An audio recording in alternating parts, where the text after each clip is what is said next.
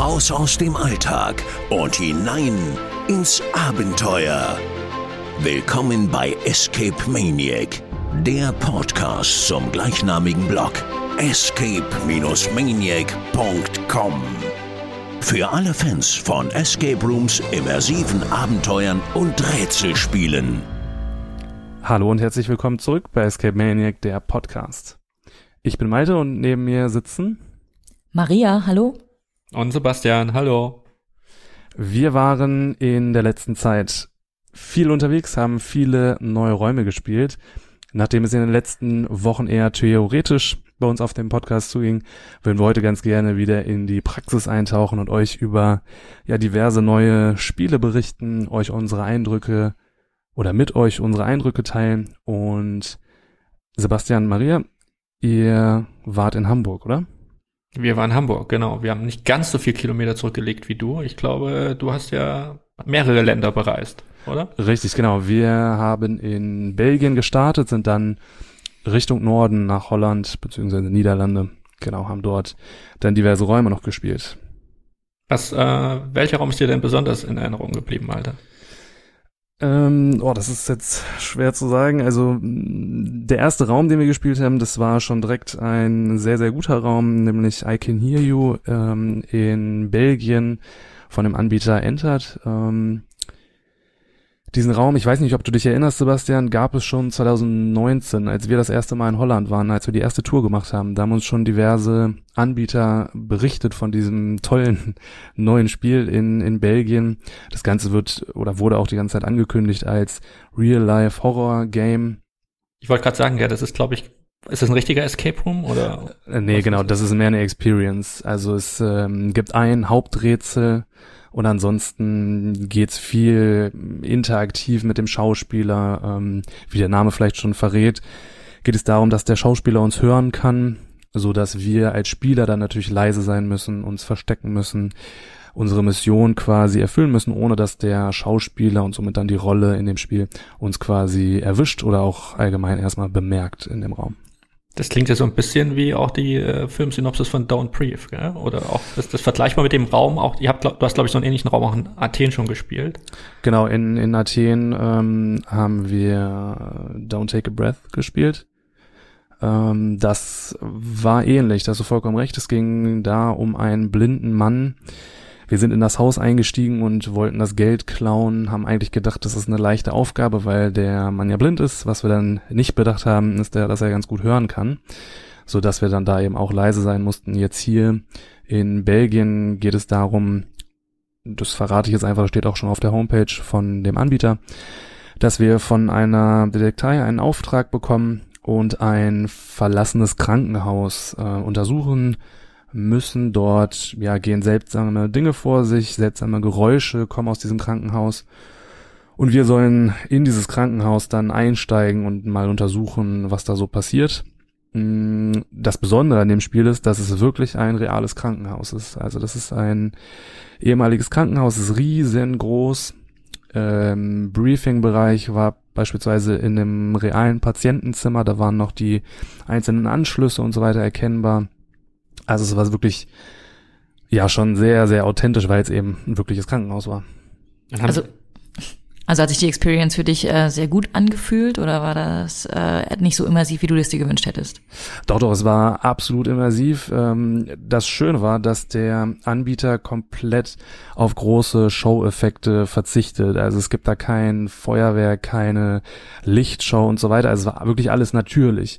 Es gab so ein paar Stroboskop-Effekte ähm, und natürlich Hintergrundgeräusche, dezente, die es jetzt im realen Krankenhaus dann vielleicht nicht gegeben hätte. Das dient aber wirklich alles nur dem Spannungsaufbau.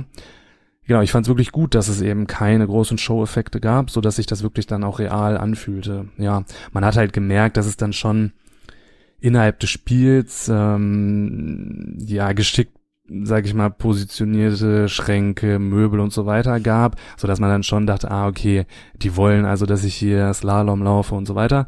Äh, aber ansonsten, ja, war es wirklich alles original, ähm, die originalen Gegenstände und so weiter aus dem Krankenhaus.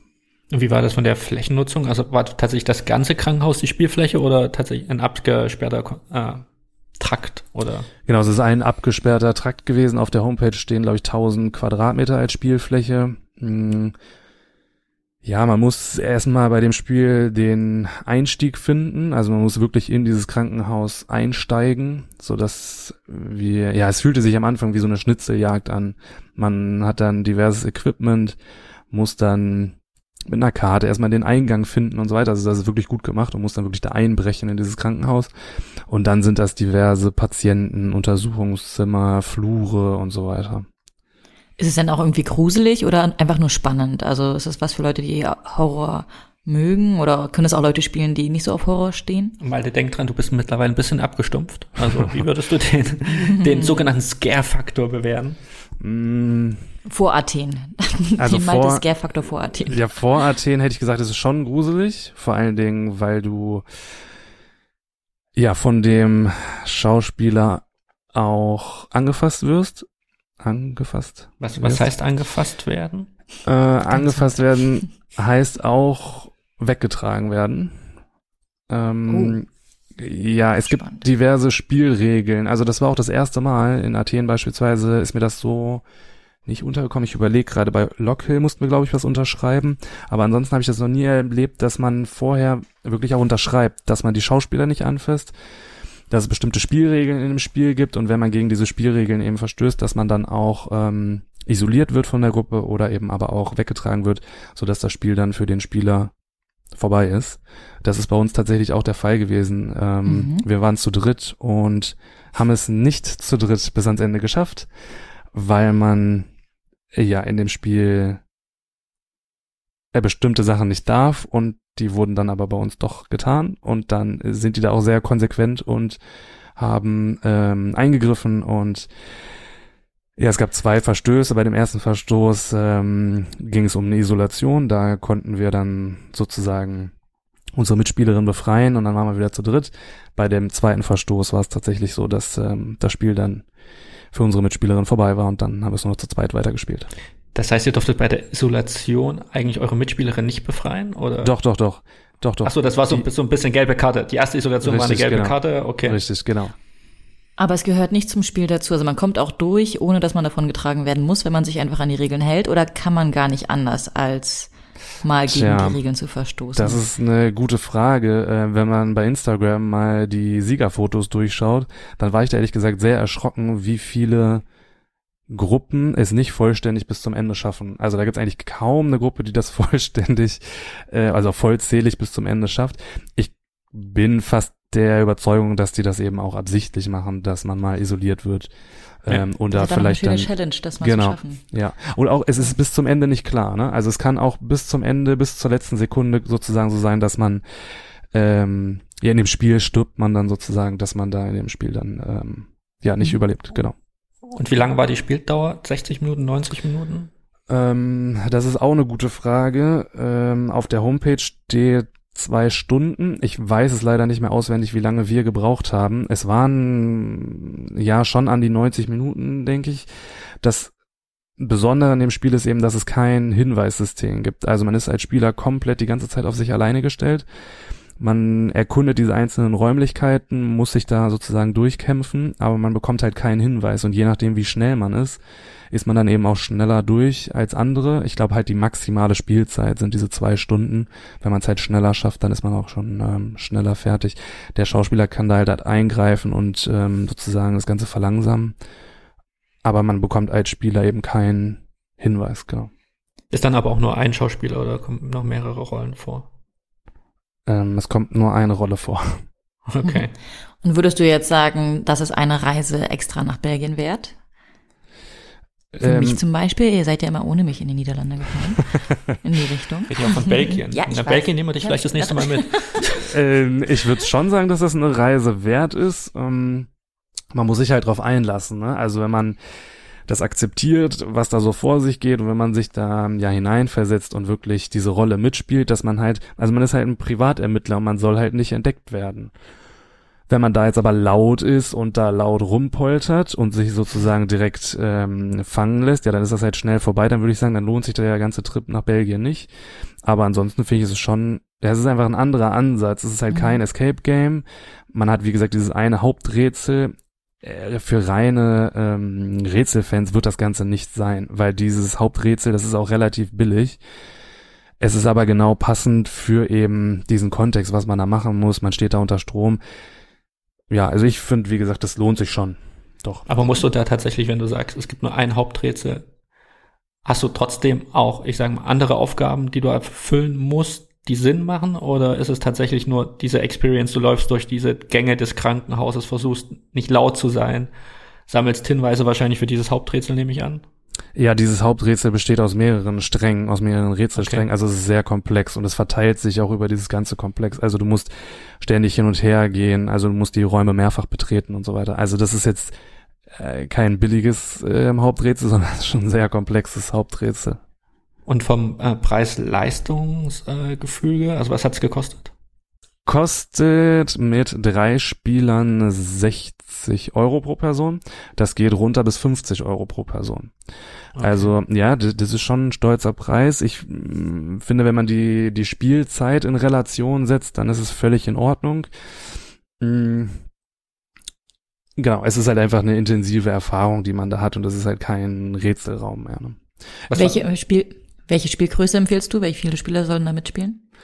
Ja, je mehr Spieler, desto weniger gruselig ist es ja am Ende des Tages. Also wenn man wirklich ähm, das intensiv da erleben möchte, dann würde ich da schon drei Spieler empfehlen. Also selbst wenn eine Person dann sozusagen isoliert wird, dann ist man noch zu zweit. Das finde ich jetzt noch völlig in Ordnung. Bei Instagram sieht man auch, dass am Ende ähm, teilweise auch nur noch eine Person überlebt. Wenn ich da jetzt alleine durchgemusst hätte, hm, wäre natürlich dann auch wieder kritisch gewesen.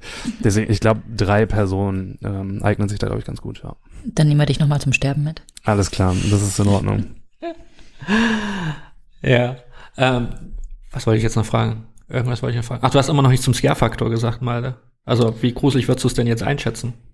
Äh, auf einer Skala oder im Vergleich zu anderen Räumen, oder? Ja, von der Skala von eins bis zehn. Wie hast du dich gegruselt und was glaubst du, wie sich jemand gruseln würde, der noch nicht so viel gesehen hat wie du? Mm, ich würde dem Ganzen vielleicht eine boah, sieben vielleicht von zehn, sechs, ja, so sieben vielleicht. Das Prinzip ist halt irgendwann recht äh, ah, wie soll ich das sagen? Also man gewöhnt sich relativ schnell an das Prinzip. Also man weiß irgendwann, ah, der Arzt kommt, okay, also muss ich das und das machen. Hm, da gibt's noch so ein paar Überraschungsmomente, aber es ist relativ offensichtlich irgendwann, wo das Ganze dann mal so endet. Deswegen ich fand es am Anfang schlimmer als am Ende, sagen wir es so. Und dann es kommt noch mal das große Finale, da geht der Adrenalinpegel dann noch mal ein bisschen hoch. Aber ansonsten, es war jetzt keine richtige Horrorerfahrung für mich, eher so ein psychologischer Thriller. Okay. Genau. Das war jetzt I Can Hear You von Entered Masek. Wo liegt denn Masek? In der Nähe von, gibt es eine größere belgische Stadt? Das, ähm, oder die gibt es bestimmt. Jetzt sag nicht Brüssel oder Antwerpen, das sind die einzigen beiden belgischen Städte, die man so kennt. ähm, Falkenburg in der Nähe von Aachen ist auch ganz toll. Da sind auch sehr schöne Räume. Okay, nächstes Thema. Nein, nein, nein, nein, nein. Jetzt gib mir doch mal hier kurz eine Sekunde Zeit. Äh, es ist direkt an der Grenze. Also es liegt an der Grenze zu ähm, Holland, zu den Niederlanden. Und liegt ja in der Nähe von Mönchengladbach auf deutscher Seite. Und ansonsten ist da eigentlich ehrlich gesagt ähm, auf belgischer Seite jetzt nicht so viel. Ja, aber Mönchengladbach ist da schon ein guter Fixpunkt genau. für die Spieler. Ja. Also soweit ist es nicht weg von der deutschen Grenze. Heinsberg. Heinsberg, ja, wer kennt nicht Heinsberg? Ja. Eben, genau. äh, nach dem Corona-Jahr. Ähm, genau. Wir waren ja tatsächlich äh, weiter im Norden unterwegs, äh, kommen jetzt auch zum Raum, der gruseligen Namen hat. Äh, war lange Zeit tatsächlich Maltes Lieblingsraum. Malte hatte den schon mal ohne uns gespielt. Ja. Äh, wir reden vom äh, äh, bekannten Ernie Hudson und der Zoo des Todes von Skurrilum. Äh, das war tatsächlich jetzt, Maria, so mein erster Raum nach dem Lockdown. Wir haben uns da einen ganz besonderen Raum äh, dafür ausgesucht, weil wir dachten, okay, wenn es wieder losgeht, dann auch einer der Top-Räume. Der Top-Räume oder der Räume, die ziemlich weit oben auf den Empfehlungslisten stehen. Ja, was soll man sagen? Also, wer Ernie Hudson oder diese Ern das Ernie Hudson Prinzip kennt, es ist so ein bisschen vergleichbar. Ernie Hudson ist ja ein äh, Skurrilum verkauftes als Hörspiel Escape Game äh, im Stile von die drei Fragezeichen. Und dementsprechend spielt das auch tatsächlich in Sandy Bay, spielt das. Genau. Fängt auch mit dem Krankenhaus an. Nee, fängt nicht mit dem Krankenhaus an. Ja doch, weil an. der Tierpfleger im Krankenhaus liegt. Ja. Was? Erzähl Das sind aber neue Details, an die ich mich nicht erinnere. Ja, doch, der ist der, doch, der ist eingeliefert worden, der Tierpfleger. Ähm, witzig war, also wir kamen da an und ich glaube, Skurrilum hat an dem Tag den zweiten Tag offen nach dem Lockdown jetzt und unser Game Master war total hippelig und, und nee, nicht euphorisch. überfordert, euphorisch war. Yeah, schön, dass ihr da seid. Ey, ihr seid mein zweites Team hier in dem Raum und total geil und ihr habt, ey, ihr habt alle negativen Tests, ja. Ganz ehrlich, Sebastian, sonst beschwerst du dich, dass die Game Master nicht so motiviert sind und jetzt sagst du übermotiviert. Ich fand das ja auch richtig gut. Der, so. der war, der, der war, der hat uns total gehypt. Also tatsächlich, ich sag mal, wenn du aus der Letharg Lethargie des Lockdowns kommst und fängst, ja. spielst dein erstes Escape Game, äh, es war schon eine coole Begrüßung. Genau, ansonsten, äh, Klar, bei dem Raum handelt es sich tatsächlich eher um Standard-Escape-Game. Mittlerweile gibt es ihn ja auch schon drei Jahre. Mhm. Wir wollten ihn in den drei Jahren immer mal spielen, kam einiges dazwischen, unter anderem äh, es fängt mit C an und hört mit Ona auf. Ähm, oh. Und wir waren ja damals tatsächlich auch große Fans von Ernie Hudson und die weinende Frau. Und ich, du hast den anderen Ernie Hudson Raum noch nicht gespielt, oder Malte? Nein, ich kenne nur Zoo des Todes, ja. Genau. Und das ist, ich finde das ganz spannend, wenn du das vergleichst tatsächlich. Ähm, es startet fast identisch, also sprich, du stehst am Anfang in einem dunklen Raum, du hörst die Hörspielsequenzen, die sehr hochwertig sind und du fühlst dich, wenn du drei Fragezeichen-Fan bist, sofort äh, hineinversetzt in dieses Hörspielerlebnis. Und äh, beide Räume starten einfach damit, dass du erstmal durch die erste Tür tatsächlich durchkommen musst. Mhm. Und beim Zoo des Todes, der Zoo des Todes ist tatsächlich ein wesentlich kleinerer Raum als das erste Ernie Hudson Abenteuer. Ich glaube so, das ist so das, was mir, was ich überraschend fand, also dass man doch ich glaube, der, wir haben zu viert gespielt mhm. und das ist auch das Maximum, was ich in dem Raum empfehlen würde. Ich weiß nicht, wie du das damals empfunden hast, Malte. Äh, phasenweise würde ich dir da zustimmen. Wir haben es aber auch zu zweit gespielt. Ich finde dann aber trotzdem für die relativ geringe Fläche haben sie den Platz ja schon clever genutzt. Das, das auf jeden Fall. Aber es ist tatsächlich wenig Platz am Anfang. Also das ist ja tatsächlich so eine ab zoologische Abteilung in dem Zoo ähm, wo man herausfinden muss, was da passiert ist. Das Schöne ist, es ist eben tatsächlich im ersten Teil auch wenig so dieses klassische Escape-Rätsel-Ding. Also so, es ist hat tatsächlich diesen Adventure-Charakter, sprich man muss gewisse Dinge miteinander kombinieren, um die Story weiter voranzubringen. Ähm, was nicht, sie haben einen so einen Moment drinne, ich glaube, der ist auch super überraschend, wenn du noch nicht viel gesehen hast, was, äh, wie du im Raum verändern kannst. Äh, der ist, schon sehr spektakulär, auch wenn der sich jetzt nicht super organisch anfühlt, weil es kommt ein Alarm, weil du musst natürlich einen Schritt zurückgehen. Äh, aber ansonsten ist das schon äh, tolle Aus also tolle Atmosphäre, tolle Ausstattung, so vom Geräusch, Geräuschen, das hat wieder alles gepasst. Äh, das Schöne an diesen Ernie Hudson Räumen ist ja auch tatsächlich, dass durch die Hörspielelemente du geführt wirst auf der indirekt auch Tipps bekommen kannst, gell? auch wenn der Game Master am Ende meint, ey, ich habe euch gar keinen Tipp gegeben, ihr habt das total geil gemacht. Äh, nicht unbedingt, also da gab es vielleicht den einen oder anderen Tipp. Ähm, und ansonsten äh, aber wenn du jetzt gerade schon vom, vom Game Master sprichst, mich wundert's, dass du natürlich den großen Effekt direkt erwähnst. Vorher gab's doch aber auch schon tolle Momente, oder? Mhm. Ja, also war das davor? Also ja, ja das war reden, davor. Alle, alle, ja. alle reden von Betsy aber wir verraten nicht, wer Betsy ist. Äh, das ist tatsächlich ein spaßiger Moment. Witzigerweise steht ja auch auf der Website von Skurrilum, du darfst keine Erdnussallergie haben, wenn du in den Raum gehst. Das ist, glaube ich, eine ganz wichtige Warnung. Wenn man Erdnüsse bekommt. Wenn man, wenn man Erdnüsse bekommt, ja. Äh, und dann ist es eh ein Raum, wo man auch körperlich gar nicht eingeschränkt sein sollte. Also man sollte, man muss schon körperlich fit sein, man muss äh, krabbeln können, man muss Treppen steigen können. Äh, es ist enger abkönnen. Enger abkönnen, genau. Mhm. Ein bisschen Dunkelheit natürlich. Äh, aber das trägt trotzdem alles ja zur Atmosphäre bei. Und das Schöne ist ja auch, obwohl es ja der Zoo des Todes heißt und es ja eine Geisterjäger-Story ist am Ende des Tages, dass ähnlich wie auch die weinende Frau dieses nicht über, überspannt wird, das Thema Horror. Mhm. Also es ist eigentlich gar kein Horror. Gar es kein, fühlt sich, es, ja. genau, es fühlt sich eher an wie ein Abenteuer. Also ja es hat das Niveau von die drei Fragezeichen, wahrscheinlich von der gruseligsten Folge von die drei Fragezeichen. Das wird mir wahrscheinlich immer noch mit drei oder vier bewerten, wenn überhaupt. Ähm, und äh, ansonsten hat Skurrilum wieder, ich sag mal, alle Register gezogen. Man merkt einfach, dass äh, die Betreiberin dahinter äh, Theaterbauer sind und Theaterleute sind und das merkst du diesem Raum auch wieder an. Also es ist super durchchoreografiert, äh, auch du wirst gut durch die Geschichte ge geleitet, er ist super zugänglich, der Raum. Also es gibt keine Rätsel, wo du wirklich richtig stecken bleibst, weil es sind jetzt auch nicht die harten äh, Kopfnüsse dabei. Und ich muss, trotzdem muss ich sagen, am Ende, ich glaube, vor drei Jahren hätte mich der Raum wesentlich mehr geflasht mhm. äh, noch. Äh, aber jetzt habe ich natürlich schon einiges anderes gesehen was aber jetzt äh, dem Raum trotzdem keinen Abbruch tut. Gell? Also es ist für mich einer trotzdem einer der mit der Räume, die man in Hamburg gespielt haben sollte.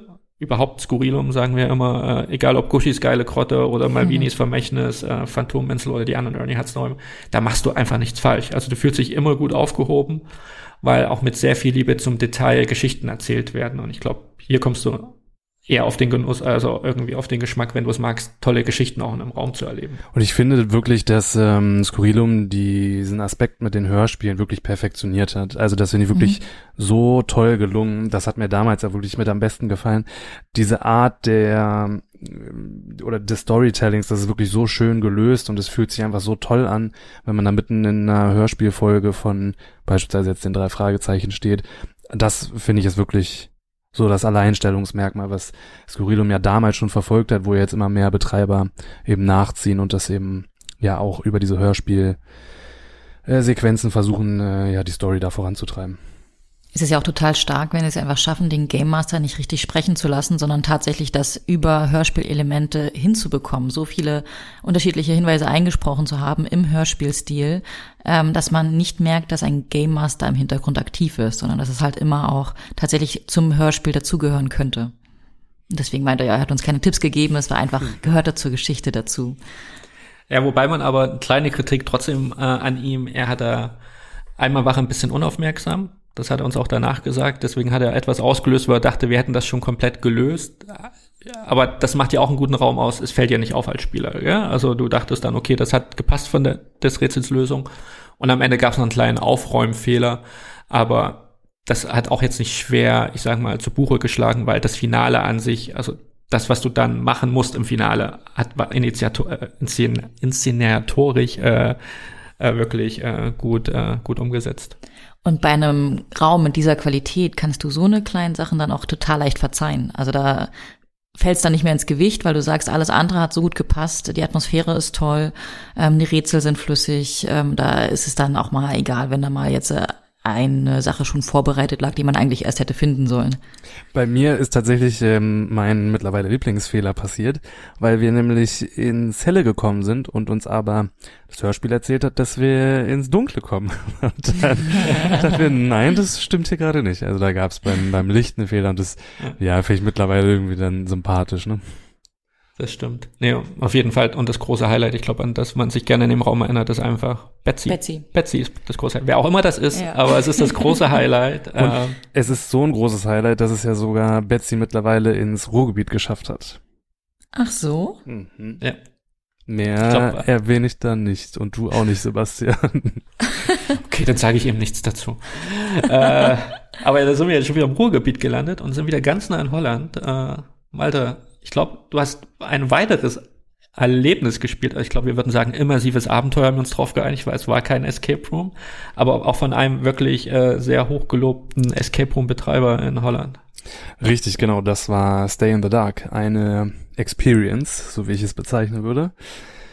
Äh, Dark Park in den Niederlanden ist wirklich einer meiner Lieblingsanbieter, weil die Räume so schön, so hochwertig sind es stimmt bei den Räumen wirklich alles. Also Jetzt muss ich Sebastian gerade mal angucken. Ich glaube 2019 war ähm, Honeymoon Hotel für mich auch schon in der Top-Liste. Honeymoon Hotel hast du mit jemand anderem gespielt, auch wenn ich es gerne mit dir erlebt hätte. Dann nützt doch der Blick nichts mehr. nee, genau. Also das ähm, war schon damals wirklich, wirklich ein tolles Abenteuer. Dann kam The End, was wir ja zusammengespielt haben. Auch das bis heute eigentlich unvergesslich, gerade ja, weil ich das Ende nicht erlebt habe. Ende, genau. dazu wollte ich jetzt gerade kommen, weil Sebastian da ein wenig abgelenkt war oder falsch stand, man weiß es nicht. Ähm, genau, genau. Und dann jetzt Neujahr kam die große Ankündigung von Dark Park, dass sie an einem neuen Projekt arbeiten. Ich war sehr, sehr gespannt, was es sein wird. Ähm, Corona-bedingt mehrere Verschiebungen und so weiter, mehrere Ankündigungen bei Social Media, mehrere Teaser und so weiter. Dann war ich sehr aufgeregt, als dann verkündet wurde, dass es eine zweieinhalbstündige Experience sein wird, 4000 Quadratmeter Spielfläche, sind ja alles erstmal Eckdaten, die mein Herz höher schlagen lassen. Wir, wir sind auch schon aufgeregt, wie ist denn der Name dieser Experience? Stay in the Dark. Stay in the Dark. Ah, ich Hat glaube, das habe ich schon gesagt. Da gesagt. Ja, siehst du, bei Dark Park verpasse ich, bei Dark Park ja. verpasse ich immer das Ende. Genau. Und den Anfang. den Anfang. ähm, nee, genau. Stay in the Dark heißt das Ganze. Auf der Homepage erfährt man im Vorfeld eben auch kaum etwas darüber, außer eben so eine kryptisch formulierte Geschichte, dass man sich unter einer Treppe befindet, irgendwie Schritte hört, ähm, eine Handbewegung unter der Treppe dann stattfindet, dass man sich dann fragt, uh, warum bin ich hier überhaupt ähm, reingegangen, warum verstecke ich mich hier überhaupt? Und das war es eigentlich schon. Ähm, genau, ich war sehr aufgeregt, als dann die Nachricht kam, dass man das Abenteuer buchen kann, denn das Ganze ist wirklich nur äh, be zeitlich begrenzt spielbar. Also das spielt in einem, ich sage es jetzt einfach mal, ein, einer Industriekulisse und es kann eben jederzeit sein, dass Dark Park da das Ganze abbauen muss, dass das Ganze geräumt wird, so dass die auch immer nur zeitlich begrenzt eben die Tickets verkaufen können. Ich glaube immer nur drei. Weißt du denn, ist das, ist das eine offizielle Spielfläche oder kannst du dazu was sagen? Was meinst du mit offiziell? Naja, also wenn es sein, dass, wenn es sein muss, dass sie eventuell irgendwann ihre Zelte spontan äh, da räumen müssen. Klingt so illegal, ne? Klingt so illegal. Mm, das wird legal sein. Also da bin ich mir relativ sicher, dass Dark Park da nichts Illegales baut. Macht auf jeden Fall den Charme schon mit auf. Richtig, ja. genau. Ja, ja, genau. Ähm, und das ist ja ehrlich gesagt dann natürlich auch was, was die Leute anzieht, ne? Wenn man sagt, das ist nur zeitlich begrenzt spielbar, dann ist natürlich logisch, dass die Leute da wie wild buchen. Als wir das gebucht haben, das war direkt das zweite Wochenende, war das auch bis September, glaube ich, ausverkauft. ist immer nur am Wochenende spielbar, also da sieht man ja schon, dass auch die Resonanz allgemein ähm, für Dark Park da sehr, sehr groß ist. Genau, also wir sind nach ähm, Holland gefahren, wussten gar nicht, was da wirklich auf uns ähm, wartet, ähm, haben dann im Vorfeld ein Video bekommen. In diesem Video geht es dann ein bisschen ähm, ja, detaillierter um die Story. Man erfährt von einer Bloggerin, die ja Lost Places untersucht und noch weitere Informationen zur Story, die ich dann jetzt aber wirklich nicht erwähnen möchte. Ja, schreibt mal eine Privatnachricht, äh, falls ihr noch mehr richtig, wissen wollt. Genau, richtig, genau. Nee, auf jeden Fall kommt man dann dort an und man ist eigentlich sofort im Spiel. Also man muss vor einem Tor warten, wird da abgeholt und es beginnt eben direkt in der Rolle. Man ja, wird sozusagen direkt in die Story reingerissen. Ist wirklich super gemacht. Ab dann, das sollte man aber wirklich erwähnen, beginnt auch die Spielzeit. Also mhm. diese zweieinhalb Stunden, die Dark Park da angekündigt hat, beinhalten eben auch schon Briefing und Debriefing. Ne? Also wir waren nach insgesamt zwei Stunden dann schon wieder im Auto. Ähm, das mh. Hm. ist dieses ist dieses Briefing eingebettet in die Story ja. oder reißt reißt sich Nein. das dann nochmal raus? Also du meintest ja gerade irgendwie, du bist gleich in der Rolle drin. Genau, genau. Es ja. gehört alles dazu. Also man erfährt dann dort schon, um was es da geht und so weiter. Also es geht direkt los. Man kann dann noch auf Toilette gehen, aber es passiert alles. Ich wollte schon fragen. Zweieinhalb nee, Stunden geht gar nichts. Nee, man hat dann schon noch die Möglichkeit, auf Toilette zu gehen, aber es ist eben alles schon, ja, inhaltlich da eingebunden.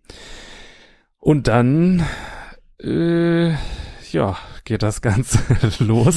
Es wird dunkel und man muss eben auch im Dunkeln, Dunkeln bleiben. bleiben. Richtig, genau. Ja. Also es ist spannend, dass irgendwie diese Horrorräume alle so das gleiche Thema haben. Gell? Bei dem einen irgendwie sollst du nichts, darfst du nichts machen, dass du gehört wirst. Hier musst du im Dunkeln bleiben. Äh, ja. Ist das dann wahrscheinlich auch das Kernelement dieses Spiels, oder? Dass du dich durchs Dunkle bewegst und nicht in, gibt's in Lichtflächen, wo du nicht reinkommen darfst, oder wie ist das äh, gehandhabt?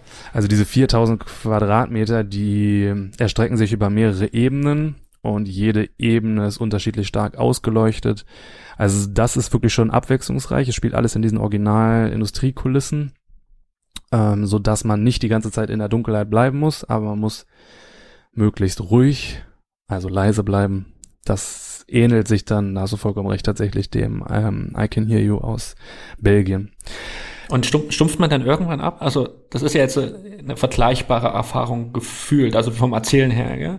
Ich weiß nicht, ob du so ähnlich auch schon eventuell in Griechenland hattest. Ich kann mir vorstellen, dass irgendwie, wenn ich zu viel von diesen Horrorräumen gespielt habe, wie du das auch schon meintest äh, bei I Can Hear You, irgendwann durchschaust du ja das äh, Schema da. War das hier auch so? Genau, auch hier weiß man irgendwann, wann dieser große Auftritt immer kommt. Auch hier ist das Prinzip dann immer gleich, aber da muss ich wirklich jetzt sagen, dass Dark Park das wirklich hervorragend umgesetzt hat. Es ist alles wirklich on point, also Sound, Licht. Es ist einfach eine große Produktion, also es ist eine riesen Spielfläche und alles ist wirklich perfekt getimed. Die Auftritte, die Musik passen zu den Auftritten, ähm, ja, Lichteffekte, weitere Effekte, die da passieren. Ähm, das Ganze kann man eher noch mit einer mit einem immersiven Theater vergleichen, auch wenn die Interaktion mit dem Schauspieler dann tatsächlich eher gegen Ende ja, stattfindet. Ähm, aber das, was der Schauspieler da leistet, das sind eben nicht nur Jumpscares, also der erschreckt uns nicht oder versucht uns irgendwie zu fangen, sondern das, was er da abliefert, das ist wirklich ja, ein krasses Programm. Ähm, körperlich anspruchsvoll. Wollte ich gerade sagen, so auch eher so athletisch, artistisch, ähnlich wie du es damals bei El Exorcista auch aus Athen beschrieben hast, wo ja auch tatsächlich so dieses Exorzismus-Thema ähm, super von der Schauspielerin umgesetzt wurde. Ja, genau, in die Richtung geht das auch. Okay. Genau, also es ist okay. schon ja anspruchsvoll auch für den Schauspieler. Und äh, dieser Schauspieler fässt er euch auch an wie in der ersten Experience oder ist das alles ein bisschen körperloser? Man muss hier, das ist halt der große Unterschied, nichts unterschreiben am Anfang, ähm, aber tatsächlich wird man dort auch angefasst, aber es ist nicht so, dass man weggetragen wird oder dass man weggezerrt wird, es ist ein bisschen sanfter, aber auch dort äh, kommt es zu Isolationsmomenten, wo die anderen einen dann befreien müssen. Genau. Sanfter wie im Honeymoon Hotel. Richtig. Habt ihr das auch zu dritt gespielt? Das haben wir auch zu dritt gespielt, genau. Mhm. Ähm, ja, es ist aber, also I Can Hear You ist wirklich dann auch dunkel und Stay in the Dark ist nur phasenweise dunkel und dann sind auch relativ viele Lichtquellen. Es ist einfach, also Stay in the Dark ist einfach super aufwendig. Das ist ja wie eine Show, die da produziert wurde. Also ähm, ich hatte da dann wirklich nur am Anfang, da hatte ich wirklich Schiss und dann gegen Ende kann man das auch schon genießen, weil auch da weiß man wieder, wie das Prinzip ist, was man machen muss, wenn der Schauspieler kommt und so weiter. Und ich nehme an, da gibt's auch keine klassischen Rätsel, ja?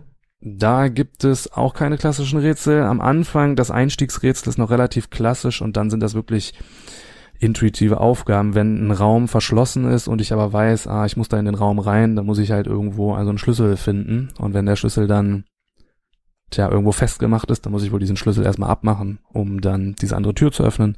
Also es sind eher so, ja, kleinere Aufgaben, die man dort erledigen muss und deswegen gibt es auch dort keinen Game Master. Es gibt kein Hint-System, man ist komplett auf sich alleine gestellt.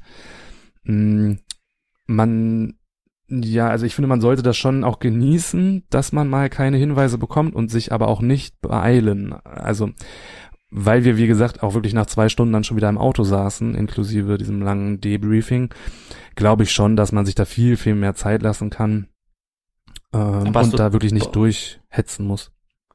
Hast du trotzdem das Gefühl, dass man gut geführt wird durch diese Experience, auch ohne Hinweise? Also war euch jederzeit immer bewusst, was der nächste Schritt ist oder wo es lang geht? Ja, weil es wie gesagt keine Kopfnüsse sind. Also das ist intuitiv. Ähm, das kann auch ein Anfänger schaffen. Genau, also das war gar kein Problem. Okay, und also optimale Spielerzahl, ihr wart wieder zu dritt, würdest du sagen drei und nicht mehr, oder? Ja, ich würde auch da wieder sagen, je mehr Personen, desto weniger intensiv ist die Erfahrung vielleicht für Anfänger, die wirklich Schiss haben, da lohnt es sich dann vielleicht mit mehreren Personen auch tatsächlich zu spielen, aber so fand ich auch drei Personen jetzt wieder echt angenehm. Und das Debriefing war irgendwie ungewöhnlich lang, weil es einfach so eine große Area war, die abgelaufen wurde beim Debriefing, oder? Nee, das Debriefing war ähm, ungewöhnlich lang, weil der Schauspieler, also ich habe den Schauspieler wiedererkannt und dann haben wir uns unterhalten, dass wir uns ja schon mal begegnet sind und dann ja war das da wirklich ganz nett. Ähm, und dann, ja, kann man viel über die Geschichte auch noch ähm, philosophieren, weil das Ganze Das ist wirklich auch das Besondere, nicht über Tagebucheinträge, nicht über Hörspielsequenzen erzählt wird. Also es ist alles indirekt. Ich finde bestimmte Details im Raum, in diesem ganzen Komplex und muss die eben deuten. Und dann kann es eben auch sein, dass Gruppen das falsch deuten oder eben gar nicht deuten, so dass äh, wir dann am Ende da viel über die Geschichte auch gesprochen haben. Das ich glaube, glaub, das ist auch so ein Markenzeichen von denen, oder? Also bei The End war es ja auch so, diese Geschichte musste sich hier dir erschließen. Ja. Äh, der eine hat sie mehr verstanden, der andere weniger. Äh, ich sage jetzt nicht wer. Und, äh, und dementsprechend äh, ist das schon ziemlich cool, dass sie da gefühlt äh, spezielle Wege des Storytellings auch gehen. Ähm, und ansonsten auch vom Preispunkt her äh, ist äh, auf demselben Niveau wie I Can Hear You oder ein bisschen teurer, günstiger? Also das Ganze für zwei Personen wären 95 Euro pro Person und mit sechs Personen wären es dann 50 Euro pro Person. Auch da sollte man wieder die lange Spielzeit äh, bedenken. Ähm, auch da kann ich es dann wirklich verstehen, weil das wirklich hochwertig produziert wurde mit Sound, Ton und ich würde gerne die anderen Effekte verraten, aber ich verrate sie nicht. Also es sind, ist nicht nur Sound und Ton, was da passiert, sondern es ist wirklich, es ist wie eine Show, die da abgefahren wird. Und deswegen fand ich dann für die Spiellänge und für die professionelle ähm, Produktion dann wirklich da auch gerechtfertigt, ja. Ich, ich wollte gerade sagen, wenn du jetzt nur 50 Euro hättest, die du investieren könntest, Stay in the Dark oder I Can Hear You? Äh, das wäre tatsächlich Stay in the Dark. Also Stay in the Dark, das hat einfach noch mehr diese Show, während I Can Hear You sich natürlicher anfühlt, weil es eben ein Krankenhaus ist. Da muss es eben keine großen Effekte geben. Das ist einfach ein Krankenhaus, was man untersucht. Wenn man aber jetzt wirklich eine abgefahrene Show und ähm, ja sehen möchte, dann eben Stay in the Dark, ja. Also Stay in the Dark ist es ist halt Dark Park, es ist halt einfach professionell, es ist alles on point, es ist eine Mischung aus Escape Game, immersiven Theater, es hat so ein bisschen was von Horror Maze, wo du im Freizeitpark vielleicht durchgejagt wirst. So fühlt sich das an. Wenn man alles kombiniert, dann ist es eben Stay in the Dark. Stay in the Dark ist halt die Hollywood-Produktion und I Can Hear You ist so die, der deutsche Film. Ja, aber beides hat seinen Charme, weil ähm, I Can Hear You eben, es fühlt sich natürlich an.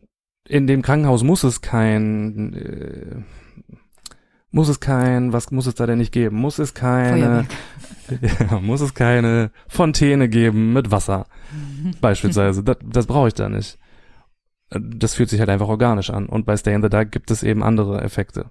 Keine Feuerfontäne von Wasser, aber und vom, und vom Grusellevel her, also wie würdest du beide vergleichen? Du hast ja gesagt, äh, der erste Raum so fünf, sechs bis sieben auf dem gleichen Niveau, also um auch Leuten ein Gefühl dafür zu geben, wie fest ihr Nervenkostüm sein muss. Ah ja, ähnlich. Also am Anfang fand ich es wirklich gruselig, also da hätte ich schon gesagt so acht und am Ende, ähm, wenn man es irgendwann durchschaut hat, dann, also es kann jeder spielen, der nicht komplett Angst hat vor Dunkelheit. Okay. Das ist auch bei unserem zweiten Raum in Hamburg der Fall gewesen. Das kann wirklich absolut jeder spielen, äh, gerade auch Einsteiger. Ähm, darauf komme ich gleich nochmal zu sprechen. Wir haben nämlich noch äh, bei Hidden in Hamburg die Meister der Zeit gespielt. Hidden ist äh, ähm, auf der Cap Santiago, einem Schiff im Hamburger Hafen. Und das ist schon mal eine super tolle Location, um ähm, Escape-Räume reinzubauen. Es ist auch wahnsinnig faszinierend, dass sie dort wie sie mit dem Platz auf diesem Schiff umgegangen sind. Und bei Meister der Zeit geht es darum, dass man ähm, Aufgaben meistern muss, um die Zeit wieder zu korrigieren. Das heißt, die Zeit geht fünfmal so schnell wie normalerweise und unsere Aufgabe ist es, Hinweise zu finden ähm, und zu lösen, wie wir die Zeit wieder korrigieren können. Und äh, ich muss sagen, es war mein erstes Spiel auf äh, der Cap Santiago mit hin. Und ich fand es vom Ambiente her wahnsinnig gelungen. Also ich fand es sehr schön dort. Ähm, das Einstiegsrätsel alleine fand ich ähm, richtig, richtig toll, war für mich mit das schönste Rätsel, sehr mechanisch. Ähm, ähm, es waren aber halt eben sehr repetitive Rätsel dort in diesen Räumen. Das heißt, es hat sich vieles immer wieder wiederholt. Ähm, was gut ist für Leute, die noch nicht so viele Erfahrungen gesammelt haben in Räumen. Gleichzeitig ähm, gab es auch dieses Hinweissystem, wo dann eben immer, wenn du eine Aufgabe gelöst hast, ging das Licht aus, die Zahnräder ratterten, ein Licht ging an und hat dir gezeigt, wo es weiterging. Witzigerweise ist das der gleiche Effekt, den sie auch bei der goldene Schädel nutzen. Ähm, ich glaube, dazu kann man stehen, wie man will. Also wir haben das so ein bisschen als störend sogar empfunden. Ich glaube, für, für Neuling ist das super, weil sie dann wissen, okay, sie haben es geschafft. aber es reißt sich auch so mal ein bisschen aus diesem Spiel raus. Gell? Also du hast ein Rätsel gelöst, plötzlich wird's dunkel um dich rum, du hörst irgendwelche Ketten rattern. Und im Kopf denkst du nur, wann geht's endlich weiter? Dann, und dann, dann leuchtet das nächste Rätsel auf, was du lösen musst. Also du bist extrem geführt da drin. Sehr, sehr geführt, genau. Also, also das ist auch das, wir sind da wirklich auch durchgerast, kann man sagen. Also wir hatten einen richtig guten Flow da drin. Ähm, vielleicht weil wir auch einfach bereit waren, nach all den Monaten mal wieder Rätselräume zu spielen. Und es war einfach, ähm, es ist, war schön, es war eine schöne Erfahrung. Ähm, da ist aber auch tatsächlich so dieses, dieser Preisfaktor, den muss man halt mit einkalkulieren. Das kostet halt so Minimum 160 Euro. Kostet auch Maximum 160 Euro? Nee. nee. Okay, genau. Also Minimum 160 Euro. Und äh, ja, Basti hat hier bezahlt. Ich, ich deswegen, die, ich genau. hier die Finanzen. ich spiele nur, ich löse die Rätsel. Und äh, es ist auch eine schöne Location. Man kann sich danach noch das Schiff ansehen. Aber wenn man wie Sebastian jetzt äh, zum zweiten Mal da drauf ist, dann stellt sich halt die Frage, ist das noch ein gutes Preis-Leistungs-Verhältnis. Ich würde sagen, als Erlebnis für Leute, die noch nicht viel gespielt haben, die nach Hamburg reisen, sich das dort angucken, ist es ist es wirklich lohnenswert. Es ist auch ein schöner Raum von Ambiente. Die machen da vieles richtig. Die Rätsel waren nicht sehr komplex, äh, waren gut zu lösen, also deswegen auch gerade für Einsteiger gut geeignet mit dieser Lichtstruktur und dem äh, ja, den Pausen zwischendurch sowieso. Ich finde es ein gelungenen Raum, ähm, nur der, der Preis ist halt echt eine Nummer für sich. Da muss man wirklich überlegen, ob man das, wenn man zum zweiten Mal da ist, nochmal bezahlen möchte. Aber ansonsten muss man ja sagen, äh, das war natürlich auch Marias überhaupt erster Hittenraum. Malte hat ja schon einige gespielt, Braunschweig und Hannover. Äh, und Hitten hat ja schon eine sehr, auch sehr gute Qualität, äh, mhm. äh, zumindest in Braunschweig, äh, die mochte der Malte auch sehr, äh, sehr, sehr gerne. Und auch die Umsetzung der Räume ist tatsächlich auch gelungen. Also es ist schon mhm. alles sehr stimmungsvoll, auch die, die Kulisse, auch die Raumnutzung äh, weiß, zu, weiß zu überraschen am Ende. Ähm, aber es ist dann tatsächlich, fühlt sich alles sehr puzzelig in diesem Raum an, äh, was die Rätsel angeht. Also da ist gefühlt wenig Abwechslung. Klar ist jedes Rätsel irgendwie anders, aber von der Grundidee geht's immer darum, irgendetwas zusammenzuführen oder zusammenzusetzen. Das ist tatsächlich im Braunschweig genauso gewesen. Ne? Also auch im Braunschweig stehen einfach die Rätsel ganz klar im Vordergrund. Hidden sind für mich einfach klassische Rätselräume, verbaut mit moderner Technik, aber es geht da jetzt nicht groß irgendwie um die Story, dass ich irgendwie ein immersives Abenteuer da erlebe, sondern wie gesagt, die Rätsel stehen im Fokus, einfach verpackt mit einer wirklich tollen Kulisse. Das ist genau. für mich Hidden. Wobei, wobei man sagen muss, also klar, die Rätsel stehen im, im, Vordergrund, aber sie fügen sich trotzdem gut in das Setting mhm. ein. Also es ist jetzt genau. nichts Aufgesetztes dabei gewesen, es ist jetzt nicht ja. so gewesen, dass wir plötzlich anfangen mussten, auf, äh, auf einem Blog irgendwie Notizen zu machen und äh, Rechenaufgaben zu lösen, sondern mhm. es ist auch schon alles sehr haptisch äh, gelöst ja. da drin. Ne? Und das, das war echt schön. Und auch die Game Masterin, muss man sagen, am Anfang, die hat zuerst ein normales Briefing mit uns gemacht, dann war sie kurz weg, hat sich dann auch nochmal in Schale geworfen und hat dann auch versucht, uns tatsächlich so in dieses Thema reinzubringen, ja, dass wir so Absolventen des Meister der Zeit sind und äh, wie gesagt, dass da die Zeit jetzt schneller läuft. Äh, so, die ganze Rundumbetreuung super. Wie gesagt, das Schiff an sich ist ja spektakulär. Wer schon mal auf der Cap Santiago war, der weiß, okay, wenn er dann irgendwie in diesen Schiffsbauch runtergeht, äh, der, selbst der Eingang ist schon sehr fantasievoll, dass er dich abholt in Form dieses Bücherregals und du erstmal finden musst, wie öffnest du das eigentlich. Ähm, ist ein super Raum für Familien, kann man sagen, und für Anfänger. Mhm. Ich, den Raum gibt's auch zweimal bei Ihnen auf der Cap Santiago. Ähm, aber tatsächlich, wie gesagt, äh, diese 160 Euro. Ich glaube, da muss man sich immer als Spieler die Frage stellen, klar, es ist ein super geiles Erlebnis, auch mal auf so einem Schiff gespielt zu haben. Wir erzählen das nicht gerne, mhm. gell? Also wie gesagt, äh, Hitten hat ja auch zwei Schiffe im Hamburger Hafen. Das ist die Cap Santiago, das ist so ein größeres äh, ehemaliges Containerschiff, glaube ich. Und dann die Rigma Rigmas, äh, die so ein bisschen Klassiker ist, ist, ein Segelschiff ist, wo der Fluch des Neptun zu finden ist, auch einer unserer absoluten Top-Räume. Und den würde ich dann tatsächlich auch den Vorzug geben und sagen, okay, da lohnt sich irgendwie auch das, äh, äh der Preis, den du da zahlen musst am Ende des und das hört sich jetzt so an, als ob wir sagen, äh, spielt das nicht wegen dem Preis. Das ist es nicht. Ne? Also wer, wer das Geld locker machen kann, das ist ein richtig guter Raum. Also wirklich auch lohnenswert, den zu spielen. Da macht man absolut nichts verkehrt. Es macht schon Spaß. Aber man muss halt das Preisliche einfach noch im Auge behalten. Ja, also im Vergleich zu Skurrilum, die äh, wesentlich günstiger sind, dann lieber Skurrilum tatsächlich mhm. zuerst. Und wenn man Skurrilum äh, durch hat, äh, dann kann man auch zu den Landungsbrücken runtergehen und auf die Cap Santiago gehen. Ähm, aber ansonsten super, also technisch perfekt umgesetzt. Äh, der Raum macht nicht viel falsch. Äh, Im Gegensatz zu meinem letzten Erlebnis war alles äh, zurückgesetzt äh, bei Hidden. Und äh, das Witzige, was ich festgestellt habe auf der Website, wenn man jetzt auf Hidden Games geht, ist ja, mittlerweile steht ja tatsächlich ihr Krimispiel eher im Vordergrund, äh, wo Malte mittlerweile auch ein Riesenfan davon ist. Absolut. Ich finde, das ist wirklich ähm, immer noch wirklich, wirklich tolle Rätsel. Also wirklich, nee, Rätsel ja gerade nicht, sondern Krimispiele. Genau, also die machen wir wirklich Spaß. Und du musst dich dann tatsächlich irgendwie erst zurechtfinden, dass du tatsächlich den Buchungsbereich für die Escape Rooms findest und zu ihren Standorten findest. Ja gut, aber da musst du bedenken, äh, monatelang jetzt eben Corona-bedingt wahrscheinlich, ne, dass da gar kein reales Spiel möglich war. Deswegen kann es auch sein, dass dann die Rätselspiele da gerade auf der Homepage auch im Vorder äh, Vordergrund stehen. Ich glaube auch, das wird sich nochmal ändern. Ja. Jupp, das war unser zweiter Raum Hamburg, aber Malte war ja noch weiter in den Niederlanden unterwegs, oder? Wir machen das immer schön abwechselnd hier, damit es nicht langweilig wird. Mit System. Ähm, genau, also an dem Wochenende haben wir noch äh, weitere Räume gespielt. Ich war jetzt aber tatsächlich letztes Wochenende nochmal in Holland. Eigentlich wollte ich da entspannt am Strand liegen. Dann äh, sah das Wetter aber so aus, als würde es regnen, so dass wir dann doch noch spontan zwei Räume gebucht haben, unter anderem Inferno von Timed Adventures. Äh, ja, äh, ich wollte jetzt eigentlich noch die, die Stadt dazu sagen, die ich aber leider nicht aussprechen kann. Es ist auf jeden Fall an der Küste, etwas nördlich von Den Haag. Wir können es mal probieren. Es, es liest sich so ungefähr wie Katwig, vielleicht. Und das ist diese Stadt hat auch für Malte eine ganz besondere Bedeutung, weil er hat auch, ein ganz, hat auch einen seiner Lieblingsräume, äh, gibt es auch einen Katwig. Vollkommen richtig. Bella Ciao, ja. genau, damals schon 2019 auf unserem ersten Trip.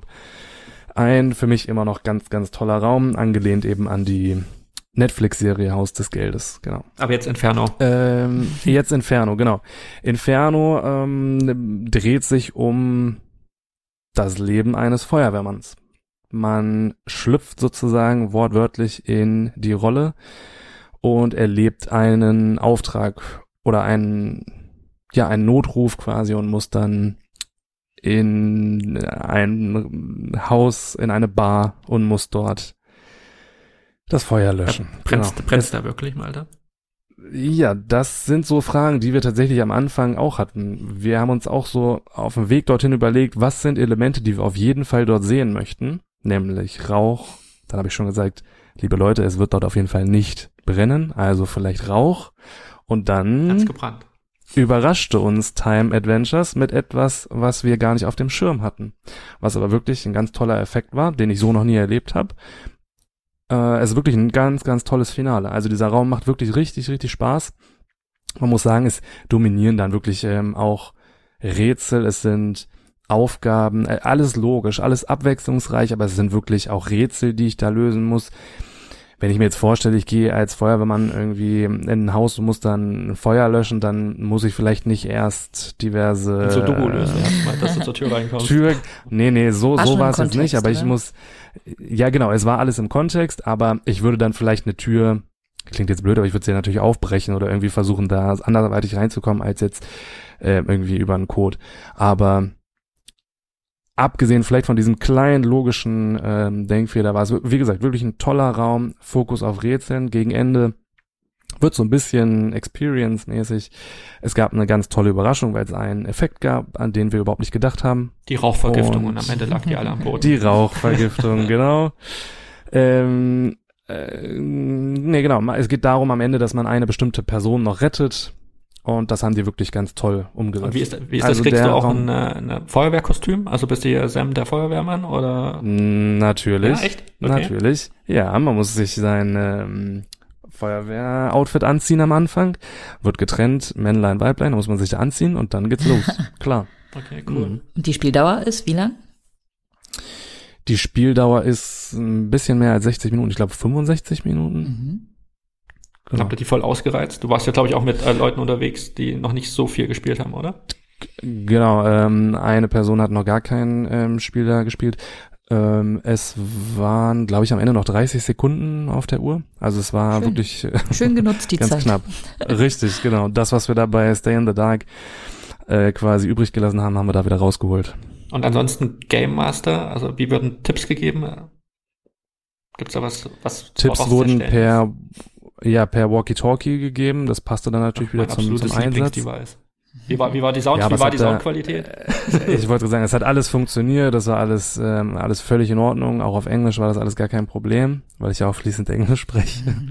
ähm, genau. Und hey, my name gegen Ende, Malte. I was wondering. I was wondering, I was wondering exactly.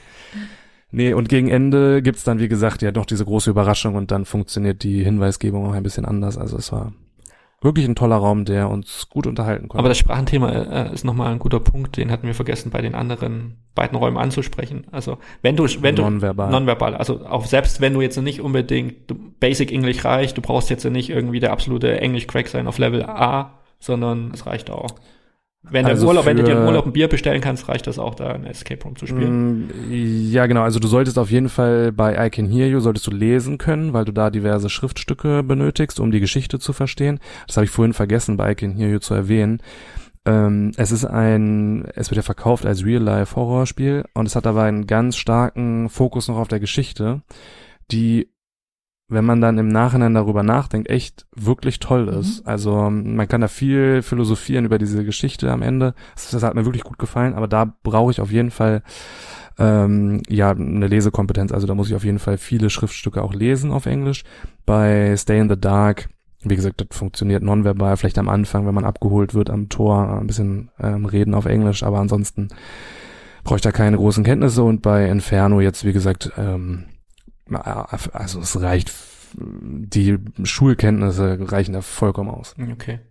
Und hat äh, Spaß gemacht. Also welche Kategorie würdest du ihn so für dich einordnen? Also es ist schon äh, ist ein solider Raum oder ist es eher tatsächlich schon irgendwo am oberen Ende? Ich habe gesehen, glaube ich, in Holland hat er auch wieder eine sehr hohe Bewertung, 9.1 mhm. irgendwie auf Escape Talk NL. Ich glaube sogar 9.5. 9.5 sogar.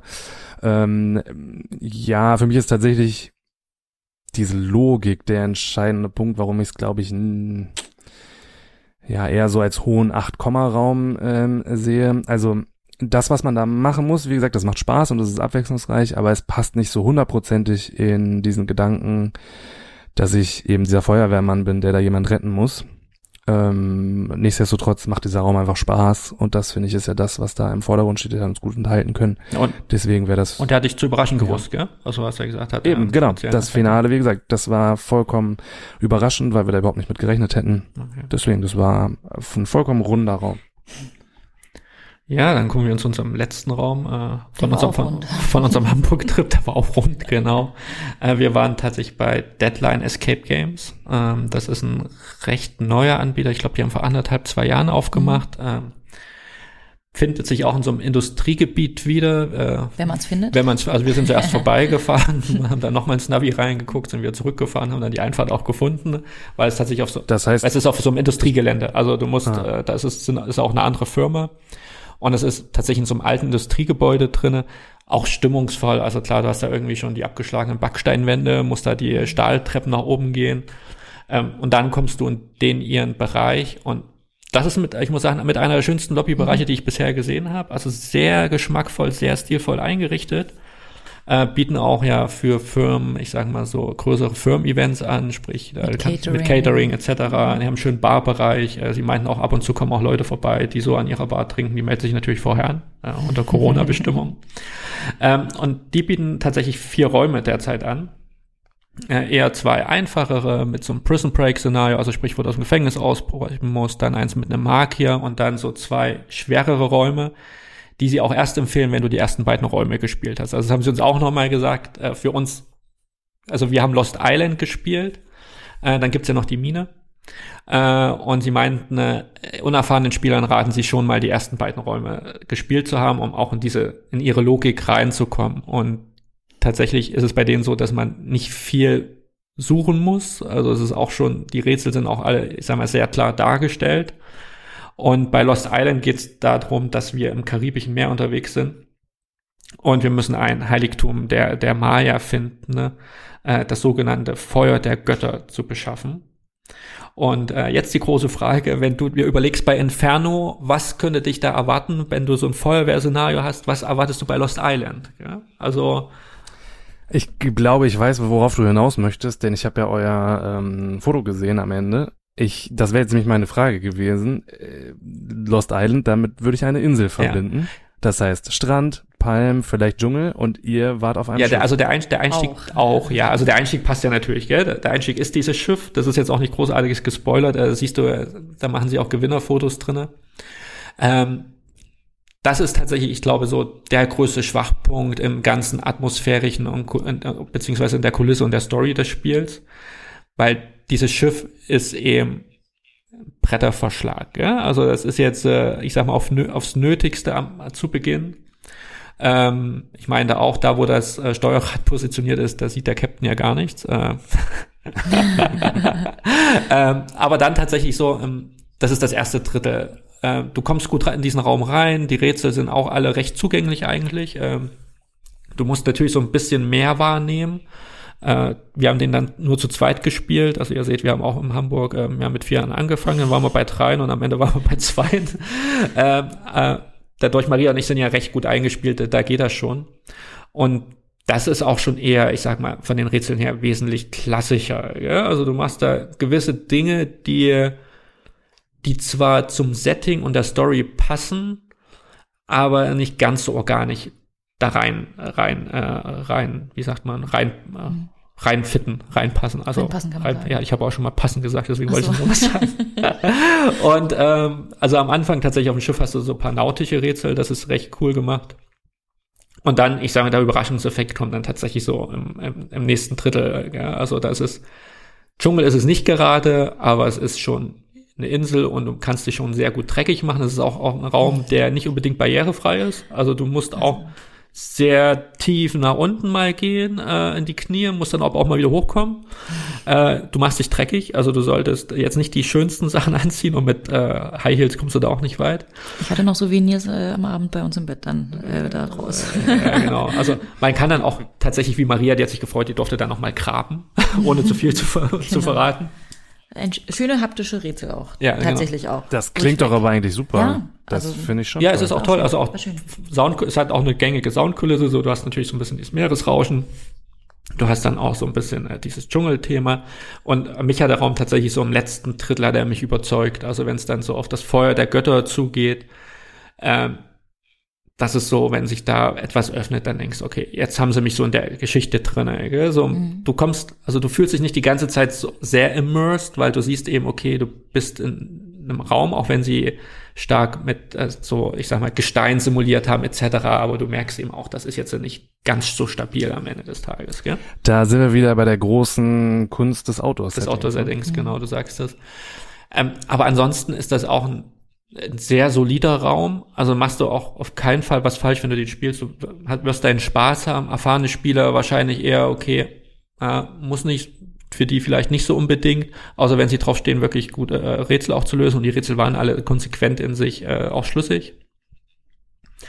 Äh, und ansonsten äh, das Hinweissystem, also du steigst eben, kommst in dieses Schiff rein und hast ein iPad da liegen, wo du ein kurzes Einführungsvideo siehst, tatsächlich von den, die Leute, die dich beauftragen oder mhm. dieses andere Team, was da schon mal war. Und dann kommen wir zu dem Knackpunkt, wo ich eine unterschiedliche Wahrnehmung zur Game Masterin hatte, äh, wie die Tipps gegeben wurden. Ähm, wobei sie am Ende meinte, sie ist ja die in dem Video, da hat sie auch recht gehabt, bloß mit Maske erkennt man das heutzutage nicht so einfach. Trotz alledem waren die Tipps eher so von dem, eher ein bisschen out of story. Es war so ein bisschen, ja, schaut euch noch mal um. Äh, mhm. Nee, das Rätsel müsst ihr noch nicht lösen. Ja? Also so ein bisschen direkter, was dich so rausgeholt ja. hat. Auch wenn sie nie zu viel verraten hat. Äh, sie hat uns auch gut spielen lassen. Sie war jetzt auch nicht so übereifrig.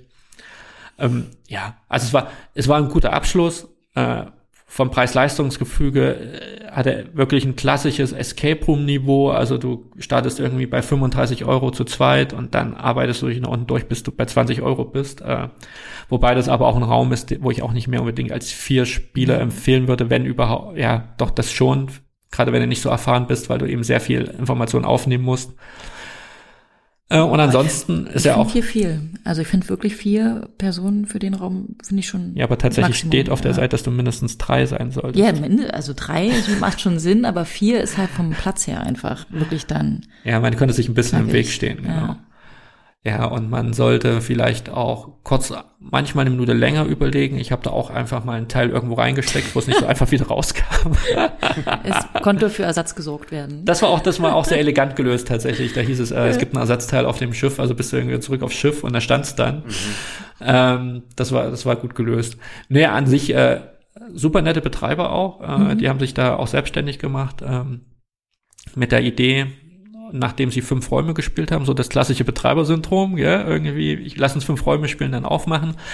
Aber dafür, dass sie bisher nur fünf Räume gespielt hatten zu dem Zeitpunkt, ist dieser ganze Raum trotz alledem eine runde Sache. Ja? Es ist jetzt äh, trotz alledem, wenn wir jetzt irgendwie Hamburg ranken müssen, die drei Räume, die wir gespielt haben, klar, Ernie Hudson und die äh, und der Zoo des Todes, dann Meister der Zeit, äh, unabhängig vom Preis und dann Lost Island. Also so, das kann man, kann man schon machen.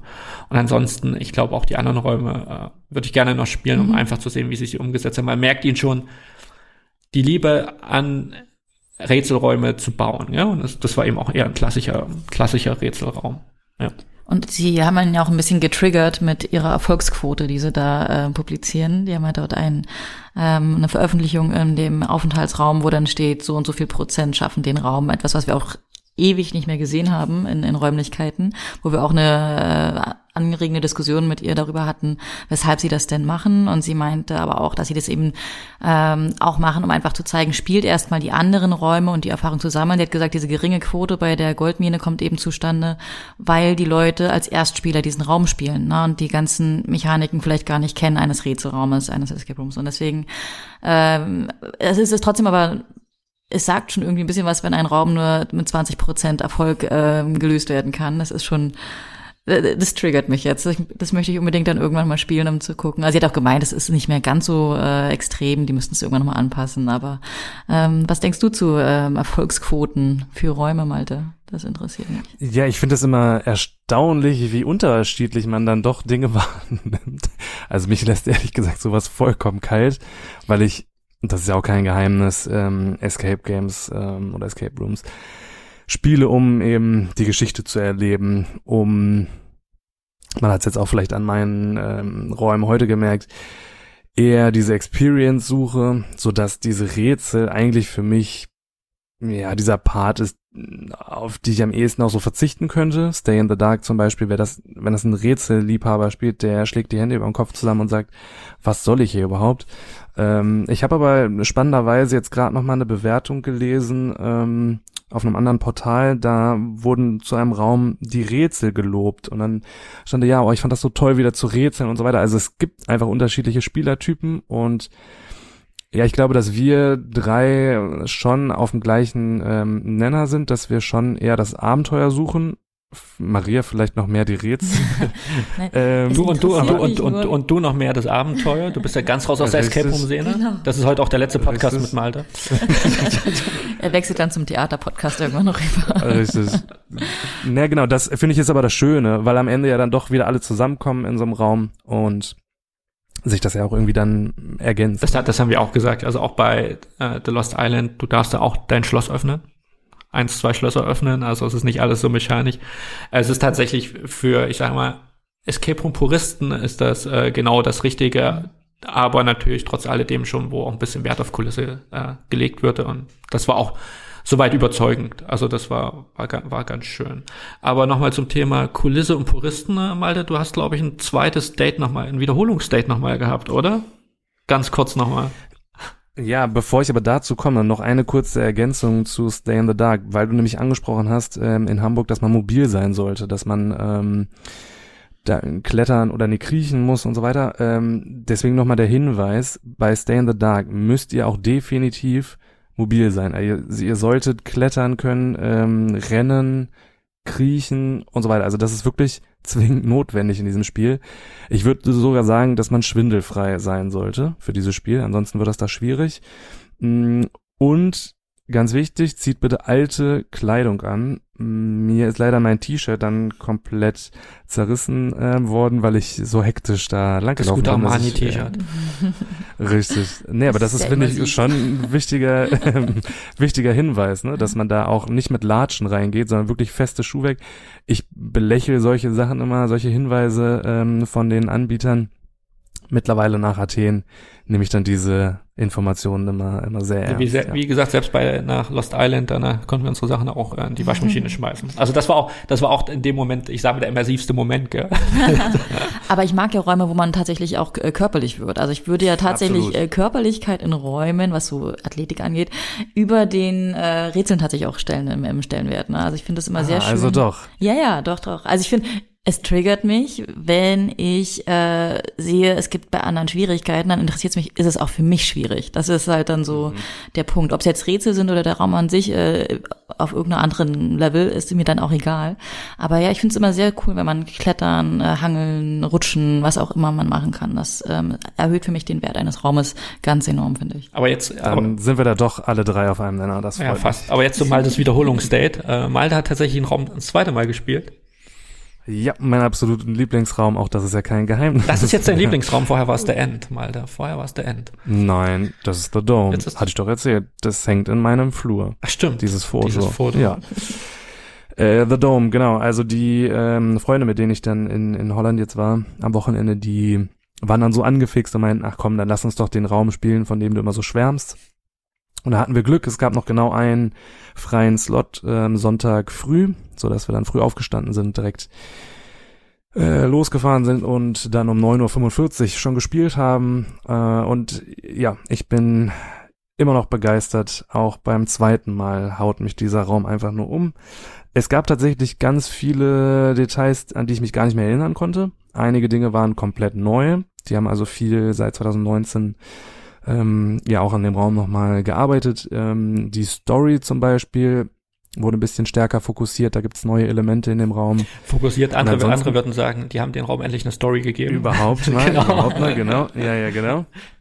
Äh, nee, und ansonsten war es einfach schön, mit dem Wissen, wo die ganze Reise dahin geht in diesem Raum, einfach diesen Raum mal zu spielen, weil man einfach einige Details dann erst wahrnimmt. Also das ist so intuitiv oder so ja indirekt in diesem Raum, dass man das bei, als, als Erstspieler gar nicht realisiert, ähm, mit was für ja Dingen da so gespielt wird. Also das war wirklich toll, den jetzt nochmal neu zu spielen. Also ich bin froh, dass ich den auch ein zweites Mal gespielt Wobei habe. Wobei ich sagen muss, äh, die Details, die du, ich sag mal, in dem ersten Zehntel oder ersten Fünftel des Raums angesprochen hast, wo du meinst, die sind dir vorher nicht aufgefallen. Äh, ich hatte sie tatsächlich noch in Erinnerung. Das fand ich ja damals tatsächlich so genial, gell? dass dir das alles so irgendwie ja. schon eigentlich hätte bewusst sein können, wo die Reise hingeht, wie du es gerade gesagt hattest. Aber wer weiß, was dir beim zweiten Mal spielen jetzt alles auffallen würde. Ne? Also ich glaube, man kann es tatsächlich mehr genießen, wenn man es schon einmal gesehen hat.